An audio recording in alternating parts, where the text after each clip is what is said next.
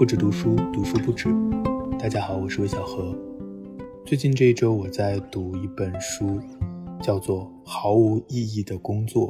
当我听到这个书名的时候，我就被它吸引了。因为很多时候，可能我们都会觉得自己的工作是毫无意义的。那这本书它本来的名字就更加劲爆，就是“狗屁工作”。今天就和大家分享一下这本书。那这本书的作者是美国的人类学家大卫·格雷伯，他曾经在二零一三年的时候发表过一篇文章，叫做《谈谈狗屁工作现象》。这篇文章发表之后，就引起了非常大的反响。他在这篇文章当中指出了一个事实，就是在现代社会当中，有很多人的工作都毫无意义。嗯，他们既不会给社会带来贡献，这些从事这些工作的人自己也会觉得是在浪费生命。但是这样的工作却非常非常多。他把这样的工作称作“狗屁工作”，虽然不是很文雅，但是非常准确，因为很多人都有同感。这个文章发表之后呢，就引起了很大的反响，在西方世界很多人讨论，当然有反对的，有一些新自由主义者就会认为。这样的说法是没有道理的，因为在一个充分竞争的市场，一个以盈利为主要目标的企业，怎么可能养闲人呢？如果一个人他没有价值的话，早就应该被开除了才对。但是，可能如果我们有一些职场经验的话，就会知道，确实在我们的工作当中，有很多人的工作可能都可以被称为狗屁工作。在作者发表过这篇文章之后呢，也有很多的人给他写邮件。讲述自己的狗屁工作的经历，那后来呢，他就写了这本书，继续来讨论这个话题。他想在这本书当中回答的也是那些一直被大家忽略的问题，比如说为什么为什么这么多人都知道自己在做的是毫无意义的工作，但是却接受这一事实？为什么会把它当做是一种必然的正常的现象？那么这样的现象可以改变吗？它是如何发生的？那首先要回答的第一个问题就是什么是狗屁工作？在这本书当中，作者其实是下了一个完整的定义的，并且还分类了五种常见的狗屁工作。但是我在这里不是特别想重复这一点，因为他也强调，最重要的是当事人他自己的主观感受。如果你觉得自己的工作毫无意义，那么基本上你干的就是狗屁工作。为什么会对这个题目“毫无意义的工作”或是“狗屁工作”？有这么大的兴趣，是因为我很早很早的时候就觉得工作 大部分都是毫无意义的。那另外，我也做过一些可以被称为狗屁工作的工作。大概在二零一三年的时候，有一个夏天，我记得我嗯休了五天年假，然后打上周末就消失了整整一周。但是我哪里都没有去，我每天就是睡到中午，然后起床去城中村里吃一个快餐，跑到图书馆。或者什么都不干，这样过了七天，非常荒废的七天。但我为什么要放假给自己放假？主要就是因为有点受不了了。我当时的工作就很没有意义，它其实并不是很忙，相反它非常轻松。但是我觉得自己做的事情毫无价值。我每天都像一个尸体一样的坐在电脑面前，然后做着一些重复的毫无意义的工作，等待下班，日复一日。这样的状态让我感觉到人生好像。特别没劲，所以就想给自己来一个空隙。但是这七天过去了，我并没有辞职，也没有得到什么启发，就还是回去上班了。又过了大概半年吧，才终于离开。后来我又换了一份工作，干了一年，那份工作好像还不错。再然后有机会之后，我就真正的辞职了，呃，成为了一个自由职业者，不必被规范在这种表格呀，还有这种报告当中。当然也有他自己的痛苦。这种痛苦可能也不比上班来的轻，但是它解除了那种虚无和负疚，这是那种无意义的工作当中非常消耗人的部分。那这部分我们等会也会来谈。在这本毫无意义的工作当中，作者说这是一种精神暴力。那这样的精神暴力当然不只是我自己体会过，我相信很多听众或是在全世界的很多的人都体会过这种疲惫的、内耗的又无可奈何的状态。在这本书当中显示了一些民调，超过三分之一的英国人觉得自己的工作毫无意义，在荷兰这个比例超过百分之四十。那当年我的工作呢，大概可以举一个小小的例子，可以简单的介绍一下什么叫狗屁工作。工作当然不全是狗屁工作，但有一部分呢，就是我每天要写几篇软文。但是这个软文呢，写出来之后呢，就会交给我的上司。但是我自己知道，这些文章可能不会出现在任何的地方，很有可能就存在我上司的电脑里，不会发生任何作用。那另外还有一个工作内容，就是去搜集一些数据，把它整理成一个表格。那这些表格也不会有任何人看。所以这样的工作就大概是狗屁工作了，他们不会对这个世界造成什么影响，可有可无，并且做这些工作的人自己也知道，就像我自己一样。所以在做这些工作的时候，我并没有花太多的精力，我大多的时间是在摸鱼。可能有些人会说，摸鱼有钱拿，难道不是应该很快乐吗？但是在这本书当中，作者也指出来，就是很多人都以为。如果可以做寄生虫的话，大家都会去做的。但是事实并不是这样，可能有很少一部分人会满足于这样的一种状态，但是大部分人其实是受不了这样的一种闲差的。在监狱当中，有一种惩罚就是剥夺这一个牢犯工作劳动的权利。为什么会这样呢？为什么我们会受不了这样的所谓的闲差呢？可能有两个原因吧。第一个就是我们的自我价值。主要就是来自于我们对这个世界的影响，我们感受到自己对这个世界的影响，但是所谓的狗屁工作却把这一切架空了。你知道你做了很多的无用功，你填了一些不必要的表格，你每天都在开一些不必要的会，你做了很多不必要的 PPT，你假装自己是有用的，但是你知道你自己不是。这种状况动摇了自我意识的根基，你会觉得否定了自己。那还有另外一点呢，虽然你没有做事，但是。你并不能大摇大摆，你并不能直接回家，你还是被束缚在这个工作场景当中。嗯，你知道自己是被控制的。现代的工作当中有个大家都非常认可的观念，就是如果一个老板给你工资，那么你的上班时间就是出卖给老板的。在作者看来，这种观念的变化是非常不可思议的，因为在古代的话，除了奴隶、自由人，他是不会出卖自己的时间的。像农民，他会出卖自己的这个劳动成果，收成粮食；那一个商贩，他卖的是他的东西；一个手工业者，他卖的也是他做出来的东西。他不会把自己的时间出卖。但是在现在的工作当中，我们很多时候出卖的就是自己的时间。你上班八个小时，你必须要在公司，你要打卡。即使你的工作做完了，你也不能离开。大家都默认你是在上班，所以。就算没有事的话，你要找事来做；如果找不到的话，你就要假装有事来做。如果不这样的话，你就会被看作是一个不合格的员工。所以很多的时候，大家都在假装工作，这其实会让人感到虚伪、感到负疚、感到虚无。作者指出，被迫假装工作会让人如此愤怒，是因为这让你看清了自己完全被他人掌控的事实。这是一种精神暴力。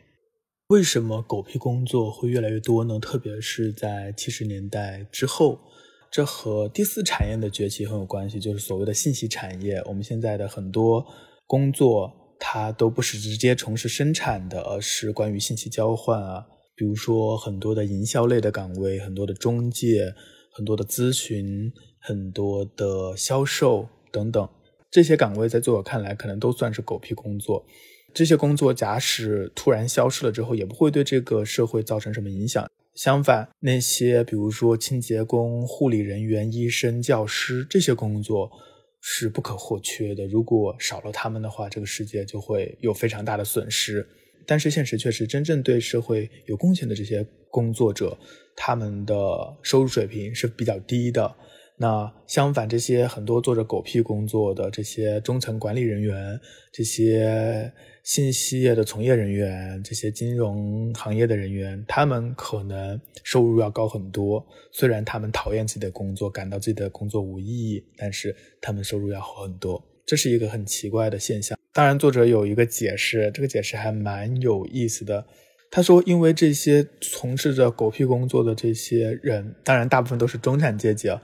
他们在这种工作状态当中有怨恨、有憎恨，那他们把这些憎恨呢，就转移到了这些啊真正从事着有价值的工作的这些人群当中。他们越在工作当中感受到痛苦，他们越是能够感受到自己是为了这个工作有所付出的。那相比较之下，那些像护理人员，像小学教师，他们是能够直接在这些工作当中体会到价值的，那他们理所应当的就应该拿少一点的报酬。很古怪的一个想法。那为什么狗屁工作越来越多了呢？作者认为，之所以会激增，深受这个管理主义的影响，就是现代的管理主义实际上是一种封建主义。因为现在的管理和封建制度一样，它主要的工作是分配而不是生产，这就使得他们需要不断的壮大自己的队伍。这样的管理主义已经渗透到了各个方面。曾经的大学、企业呀、电影制片厂，不管是决策还是资金，给出的速度都很快，而且流程比较简单。但是现在却越来越复杂，经费申请、战略会议、开发提案等等等等，有非常多的程序。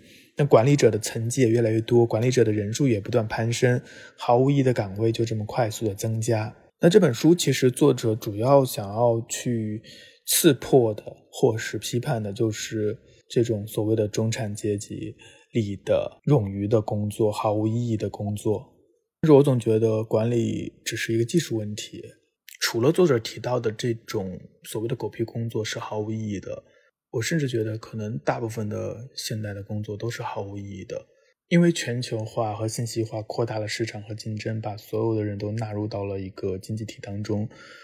那为了创造利润的话，就一定会需要有组织，而有组织的话，就一定要有管理。有一些组织可能管理的比较好，那有些组织可能更加的官僚化，就会更容易有这种所谓的狗屁工作。但我觉得可能根本的话，只要有组织，可能就会有狗屁工作，而且还是现代化的组织。我觉得算不算是一种现代化的副作用呢？就是现代世界的一个最大特征，可能就在于分工。